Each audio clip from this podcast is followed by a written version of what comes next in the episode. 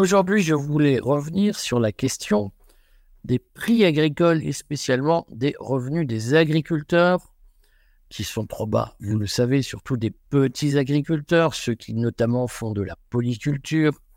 Euh, je voulais revenir sur cette question et la confronter à la stratégie agricole développée par Emmanuel Macron depuis son arrivée au pouvoir en 2017. Alors, c'est une question qui peut paraître mystérieuse, mais je voudrais essayer de montrer comment la baisse des revenus agricoles est directement la conséquence d'une stratégie qui a été déployée par Emmanuel Macron depuis 2017, tel qu'il l'a exposé au fameux discours de Rangis du 11 octobre 2017 qui annonçait la mise en place des États généraux de l'alimentation. Alors je vais vous diffuser quelques extraits de, montrer quelques extraits du de l'époque d'Emmanuel Macron, qui posait à, assez juste titre, me semble-t-il, la question du revenu agricole. Pour ceux qui suivent le courrier des stratèges, vous le savez, je pose régulièrement la question du trilemme agricole, c'est-à-dire comment on fait pour garantir à la fois un niveau de vie, une qualité de vie satisfaisante pour nos agriculteurs, une production agricole de qualité et en même temps une production agricole qui soit abondante et pas chère pour les consommateurs, car vous l'avez vu, l'inflation sur les produits alimentaires, par exemple, les plus 15% qu'on a enregistré en 2023 sur les prix de l'alimentation, eh bien ces plus 15% euh, suscitent beaucoup de colère, beaucoup d'énervement et beaucoup de difficultés sociales chez les consommateurs. On voit bien que quoi qu'on en dise, le consommateur n'est pas prêt à payer sa nourriture à n'importe quel prix, même s'il s'agit d'une nourriture française de qualité.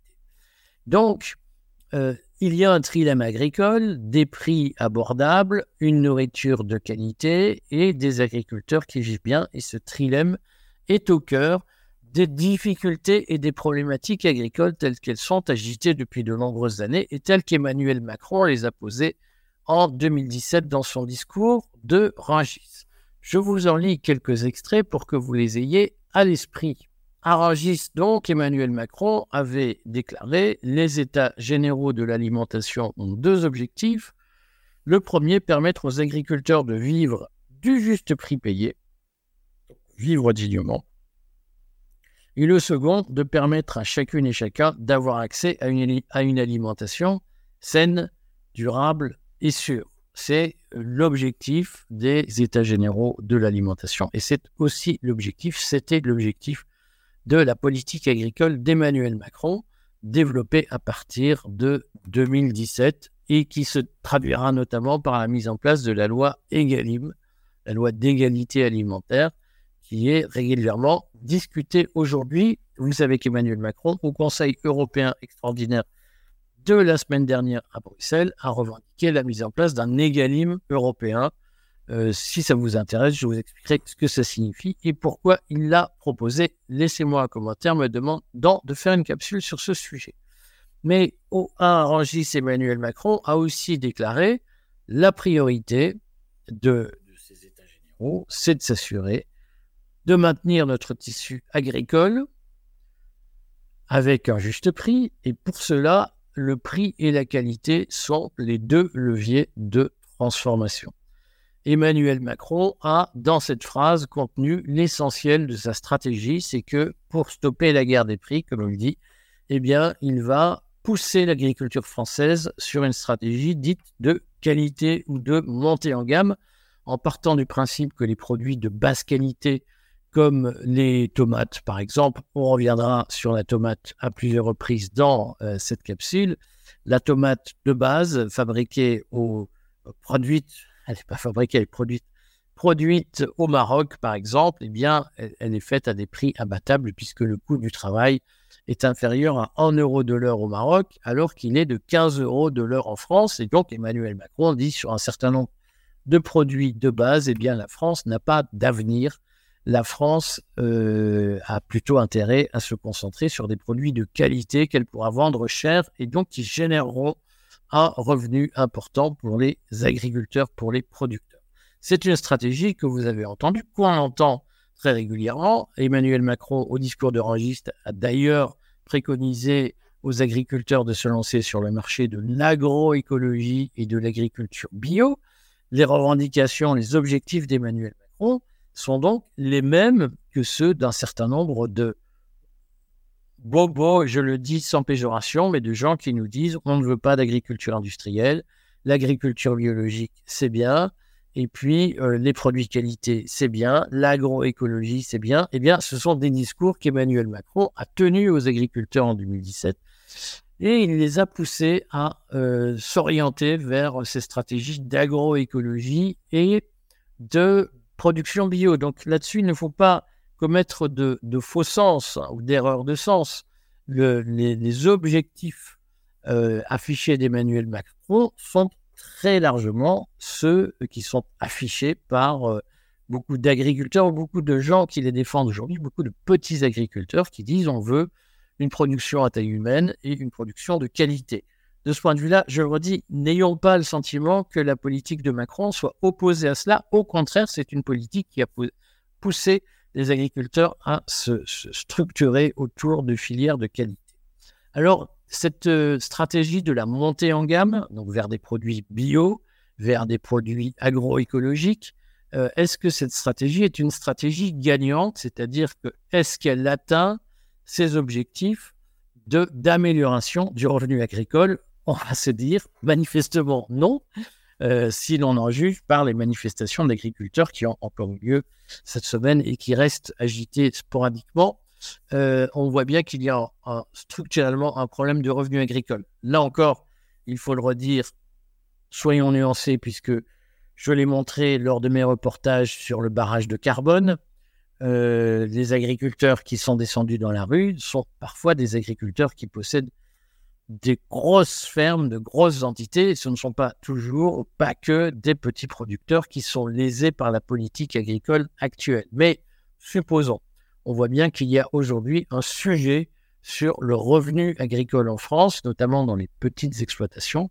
Et ce sujet-là n'a pas été réglé par la stratégie de montée en gamme, hein, de montée en qualité préconisée par Emmanuel Macron en 2017.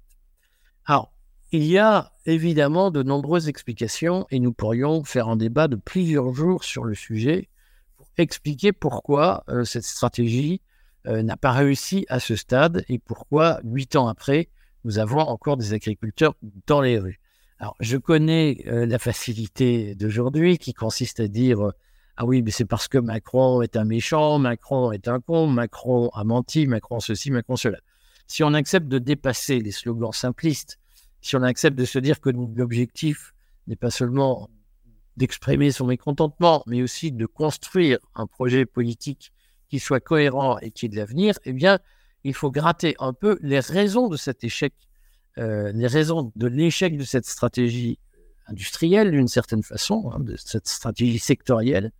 Et pour y parvenir, nous pouvons nous référer utilement au rapport qui a été remis en septembre 2022 par trois sénateurs, rapport au Sénat sur la compétitivité de la ferme France.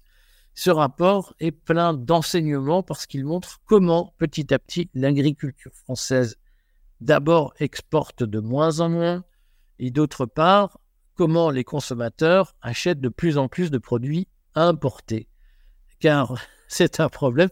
Je sais qu'il y a beaucoup d'ennemis farouches du protectionnisme Dès qu'on prononce devant eux le mot libre-échange, on les met dans un état second et de, haine frénétique et, de triple epistemology, comme disent les, les, Américains, euh, c'est-à-dire d'incapacité à écouter. dès qu'on dit libre-échange, les gens se braquent qui n'écoutent plus. Mais en réalité, il faut avoir bien conscience de deux choses. C'est que si les agriculteurs, si nous avons, euh, si au fond, la responsabilité d'exporter, elle porte sur quelques producteurs, qui sont les exportateurs ou pas. La responsabilité d'acheter des produits importés, c'est une responsabilité générale. Lorsque les, lorsque les importations de produits agricoles augmentent en France, ce n'est pas parce que, euh, d'une façon ou d'une autre, on est méchant avec les Français, c'est parce que les Français achètent des produits importés. Si les Français, les Français achètent des Volkswagen euh, ou des Audi ou des Toyota, c'est parce qu'ils préfèrent acheter des voitures importées. Alors, je sais, je connais la platitude, le lieu commun, ma Toyota est fabriquée à Valenciennes. quand vous achetez une Duster, elle est fabriquée en Roumanie, c'est considéré comme un produit importé. Euh, et donc, si, on arrête, si on accepte de ne pas chicaner et de ne pas pinailler sur les mots, euh, eh bien, lorsque les Français achètent des voitures étrangères, et c'est massivement le cas aujourd'hui, ce n'est pas parce qu'on les y force, parce qu'ils préfèrent acheter des voitures étrangères. Et que euh, c'est pas parce qu'on leur impose le libre-échange, c'est parce qu'ils préfèrent acheter des produits étrangers. C'est la même chose dans le domaine agricole.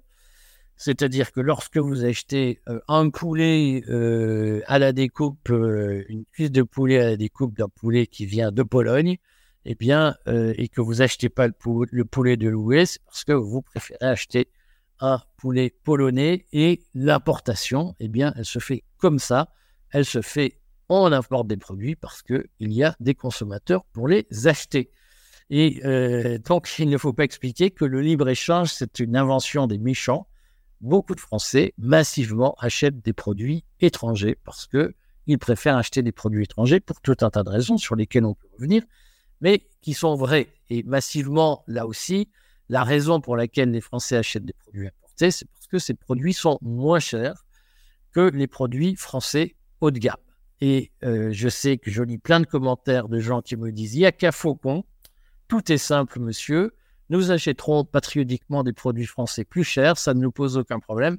La réalité montre le contraire. Lorsque les prix de l'alimentation augmentent de 15%, les gens hurlent, à juste titre.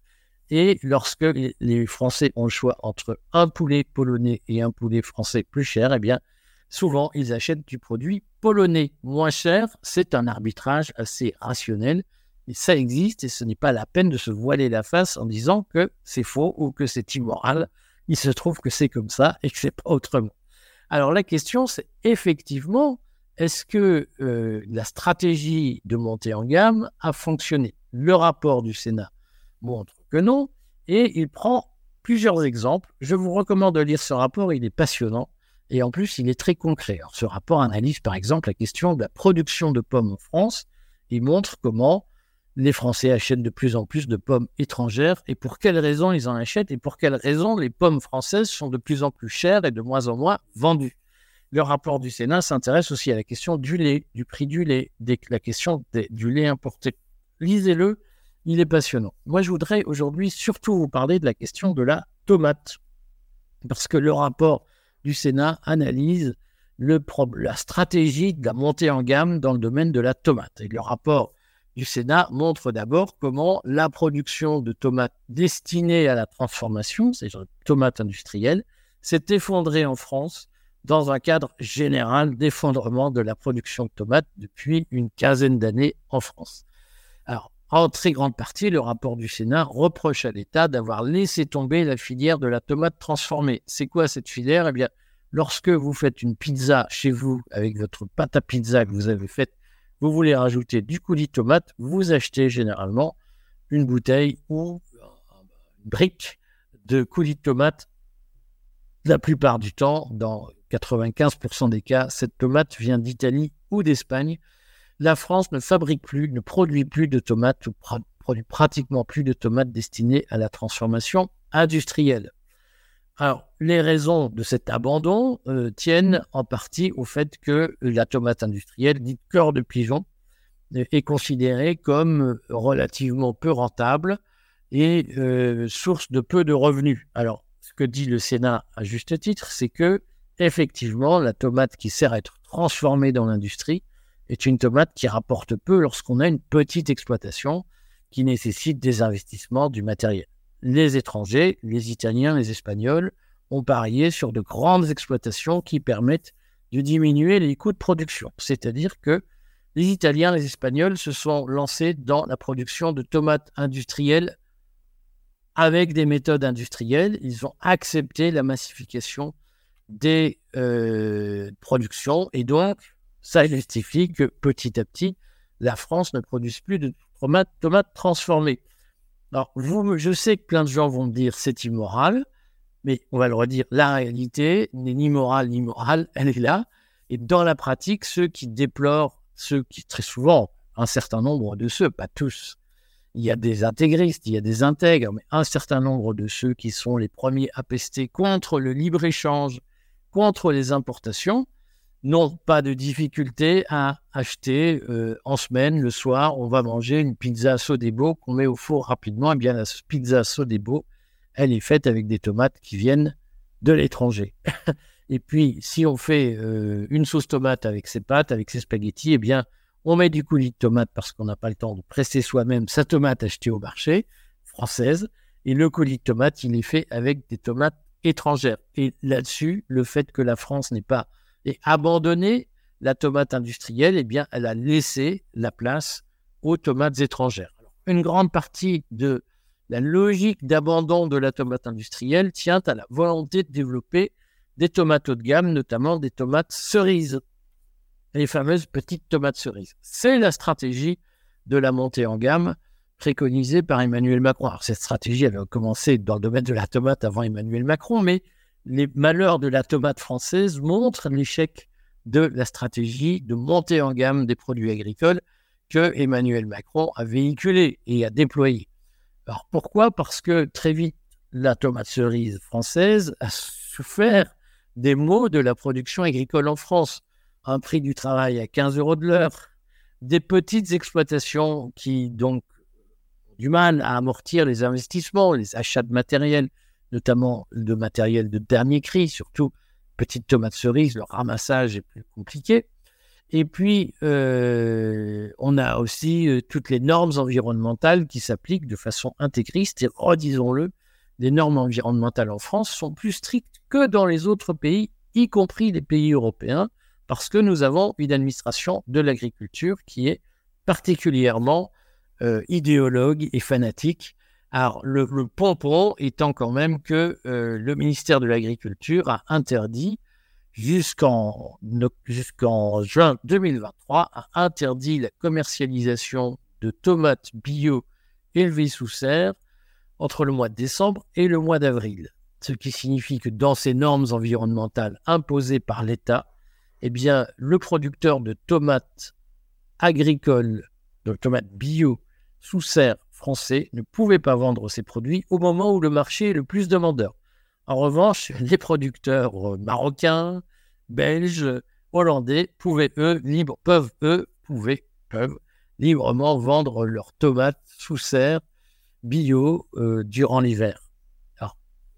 Cette distorsion de concurrence imposée par la France à ses propres producteurs a été abrogée par le Conseil d'État en juin 2023. Il n'en reste pas moins que euh, c'est l'État français lui-même qui a imposé des mesures restrictives de surtransposition à ses propres producteurs. Souvent, je le sais, la facilité, la paresse intellectuelle, l'avachissement fait qu'on dit c'est l'Europe qui, l'Europe c'est des enfoirés, ce sont des méchants, les industriels, les bidules, les machins. Bien là, non, ce sont des bureaucrates français qui ont décidé de torpiller les producteurs français et d'ouvrir le marché de la tomate bio sous serre euh, en hiver aux produits étrangers en flinguant les producteurs français. Pourquoi On n'a pas encore réuni de commission d'enquête sur ce sujet, mais on voit bien que la France et en particulier l'administration française, la bureaucratie française n'a absolument pas besoin de l'Union européenne pour torpiller la production agricole nationale. Donc, dans cette stratégie de tomates cerises, nous avons conservé l'heure de travail à 15 euros. Nous avons euh, multiplié les normes qui ont pénalisé les, vendeurs, les producteurs français. Nous avons continué à avoir toute une logique de petites euh, structures, de producteurs euh, émiettés et qui ont du mal à investir dans du matériel nouveau avec des prix de l'énergie, des prix du matériel, des prix des intrants qui ont explosé. Et pendant ce temps, eh bien, euh, le Maroc a prospéré euh, dans des conditions que je vais expliquer, mais notamment le Maroc, dans le domaine de la tomate cerise, a multiplié par 230 sa production en 15 ans. C'est-à-dire qu'au moment où les producteurs français s'orientaient vers la tomate cerise, le Maroc le faisait aussi. Et le Maroc développait une production de tomates cerises moins chère, ce qui signifie que sur les produits de qualité ou les produits haut de gamme, eh bien, les produits français sont concurrencés. Et donc, il y a un fantasme, c'est ce qu'il faut comprendre, à croire qu'on va abandonner les filières industrielles les moins coûteuses, parce que l'industrie, c'est pas bien, puis ça rapporte pas, pour se concentrer sur le haut de gamme. Comme ça, on va échapper à la concurrence. La concurrence, y compris marocaine, est tout à fait capable de euh, nous concurrencer, de nous, euh, d'une façon ou d'une autre, de nous challenger, comme on dit, sur des produits haut de gamme et de nous battre sur les produits haut de gamme. On notera euh, au passage que l'Agence française du développement a subventionné à hauteur de 150 millions des serres à tomates marocaines au Sahara occidental. Et donc, d'une certaine façon, l'État en France a payé les agriculteurs marocains pour venir nous concurrencer sur nos propres marchés, ce qui montre l'aberration bureaucratique. Comme souvent, il y a un, président qui décide des choses et puis en bas, en dessous, les bureaux font, mènent leur propre politique et eh bien, ils vont aider la concurrence, euh, ils vont torpiller les producteurs français, ils vont tout faire pour que l'agriculture en France s'effondre, sans même parfois que le président ne soit au courant. C'est la dure loi de la vie. Au final, qu'est-ce que ça signifie? Ça signifie que euh, on a tous envie, évidemment, d'avoir des produits de qualité, pas chers, avec des agriculteurs heureux. Ça, c'est le format idéal. Maintenant, la question, c'est de savoir comment on y arrive? Et là, c'est plus compliqué. Hein. Euh, on voit bien que ce qui fait qu'on n'y arrive pas, c'est la multiplicité des réglementations et c'est la mondialisation. C'est-à-dire qu'aujourd'hui, on est dans un système où l'Union européenne et le Maroc se mettent d'accord pour développer des échanges commerciaux et que, au fond, eh bien, cette politique administrée, elle se fait au détriment des petits producteurs. On le redira en France, les gros producteurs ne rencontrent pas de difficultés, pas de difficultés majeures, si c'était le coût du travail. En revanche, les petits producteurs, eux, sont confrontés aux stratégies qui sont définies par le ministère de l'Agriculture, souvent en coopération avec d'autres États, et qui sont des stratégies mortifères pour le petit producteur. Redisons-le, je sais que j'entends beaucoup la théorie, il faut faire comme au Canada. En réalité, c'est ce que fait l'Union européenne, c'est-à-dire des stratégies de, production négociées avec des mécanismes tarifaires. Eh bien, cette armada réglementaire, elle est mise en place aujourd'hui et elle tue les petits producteurs parce que les fonctionnaires qui négocient ces mesures sont des fonctionnaires qui favorisent les gros au détriment des petits regardez ma vidéo sur la FNSEA, ma vidéo sur la corporation dans le domaine agricole. Je pense avoir montré qu'au fond, aujourd'hui, l'État en France est en faveur des gros producteurs et est une menace pour les petits producteurs. Mais ce qu'on voit, c'est que les petits producteurs sont soumis à des contraintes réglementaires et des contraintes tarifaires, fiscales, socio-fiscales très lourdes qui les empêchent de produire à bas prix et de soutenir la concurrence. Et que donc dans cette affaire, il y a une vraie difficulté à croire que euh, l'avenir est sur des produits agroécologiques ou des produits bio, parce que pendant que nous nous consacrons à ces productions qui sont moins productives à l'hectare que l'agriculture traditionnelle, eh bien, nous sommes concurrencés, nous perdons notre place sur les marchés industriels et ces places sont occupées par d'autres de façon difficilement remédiable. Donc, si nous abandonnons les filières industrielles, d'autres prendront la place. Mais ces autres ne, ne nous dispenseront pas d'une concurrence sur les produits haut de gamme. Le bio, l'agroécologie seront concurrencés pour moins cher par des pays comme le Maroc, l'Italie, l'Espagne, d'autres pays peuvent le faire. Et donc, il y a une illusion à croire qu'on peut abandonner certains segments de marché pour aller sur les marchés les plus productifs pour échapper à la concurrence. En réalité, il y a une concurrence sur tous les segments industriels, y, compris les segments euh, haut de gamme, si j'ose dire. Ce qu'il faut retenir dans cette affaire, c'est que nous avons un problème structurel complexe. C'est que euh, si nous voulons trouver une solution, bien nous devons avoir une vision globale et pas seulement centrée sur l'agroécologie et sur la production biologique au sens propre. Il nous faut une vision très large. Et là-dessus, nous avons un sujet simple, c'est qu'effectivement, aujourd'hui, nous avons des importations qui ne se font pas dans le cadre du libre-échange, parce que le libre-échange, c'est importation contre exportation à armes égales. Aujourd'hui, il n'y a pas de libre-échange, il y a un système d'importation de produits soumis à peu de normes et une espèce d'emprisonnement de nos producteurs par des normes surtransposées, notamment, euh, qui sont des normes extrêmement pénalisantes. Donc nous avons aujourd'hui ce sujet de distorsion de concurrence ou de concurrence déloyale qui explique que nous ne pourrons pas nous en sortir dans le cadre actuel si nous ne mettons pas en place des clauses miroirs pour éviter notamment que des produits agricoles de mauvaise qualité soient étrangers, soient vendus en France avec l'impression euh, d'être des produits de qualité. Il faut une transparence sur les conditions de production les qualités de production. Mais ça ne suffira pas. Il faut aujourd'hui investir massivement et il faut que nous nous posions la question de savoir si nous choisissons un modèle tout bio, quelle augmentation de prix nous acceptons sur les marchés? Et l'expérience montre et les statistiques montrent que plus le temps passe, moins les gens achètent de produits chers parce qu'ils n'ont plus les moyens. C'est euh, cette difficulté que aujourd'hui le poulet de louer, le poulet de qualité français, eh bien on le réserve au dimanche. Le reste de la semaine, on prend des produits Lidl, des produits Action, des produits Aldi parce que c'est moins cher et ce sont des produits importés. Quelle stratégie voulons-nous? Est-ce que nous voulons continuer à avoir des prix faibles? Et dans ce cas-là, nous ne pourrons pas ne pas traiter la question de l'industrialisation de la production, aussi désagréable que cela soit. Sur ce point, Emmanuel Macron a montré que la stratégie de la montée en gamme ne marchait pas et qu'elle n'évitait de toute façon pas la concurrence étrangère. Sur le fond, nous n'avons pas le choix. Nous devons, je sais que c'est terrible, mais nous devons nous ajuster, comme on dit, c'est-à-dire adapter nos prix de production, adapter nos facteurs de production, adapter nos charges à la concurrence internationale, sans quoi nous disparaîtrons. On adorerait tous avoir une baguette magique et dire on va fermer nos frontières on adorerait tous dire, mais non, on peut tout à fait, quel que soit le prix, vendre du produit français. Malheureusement, les consommateurs qui prétendent qu'ils achèteront à n'importe quel prix, eh bien, dans la pratique, ils n'honorent pas leurs promesses et ils achètent des produits importés moins chers. La problématique que nous avons aujourd'hui, c'est d'affronter cette réalité. Ça ne nous fait pas plaisir.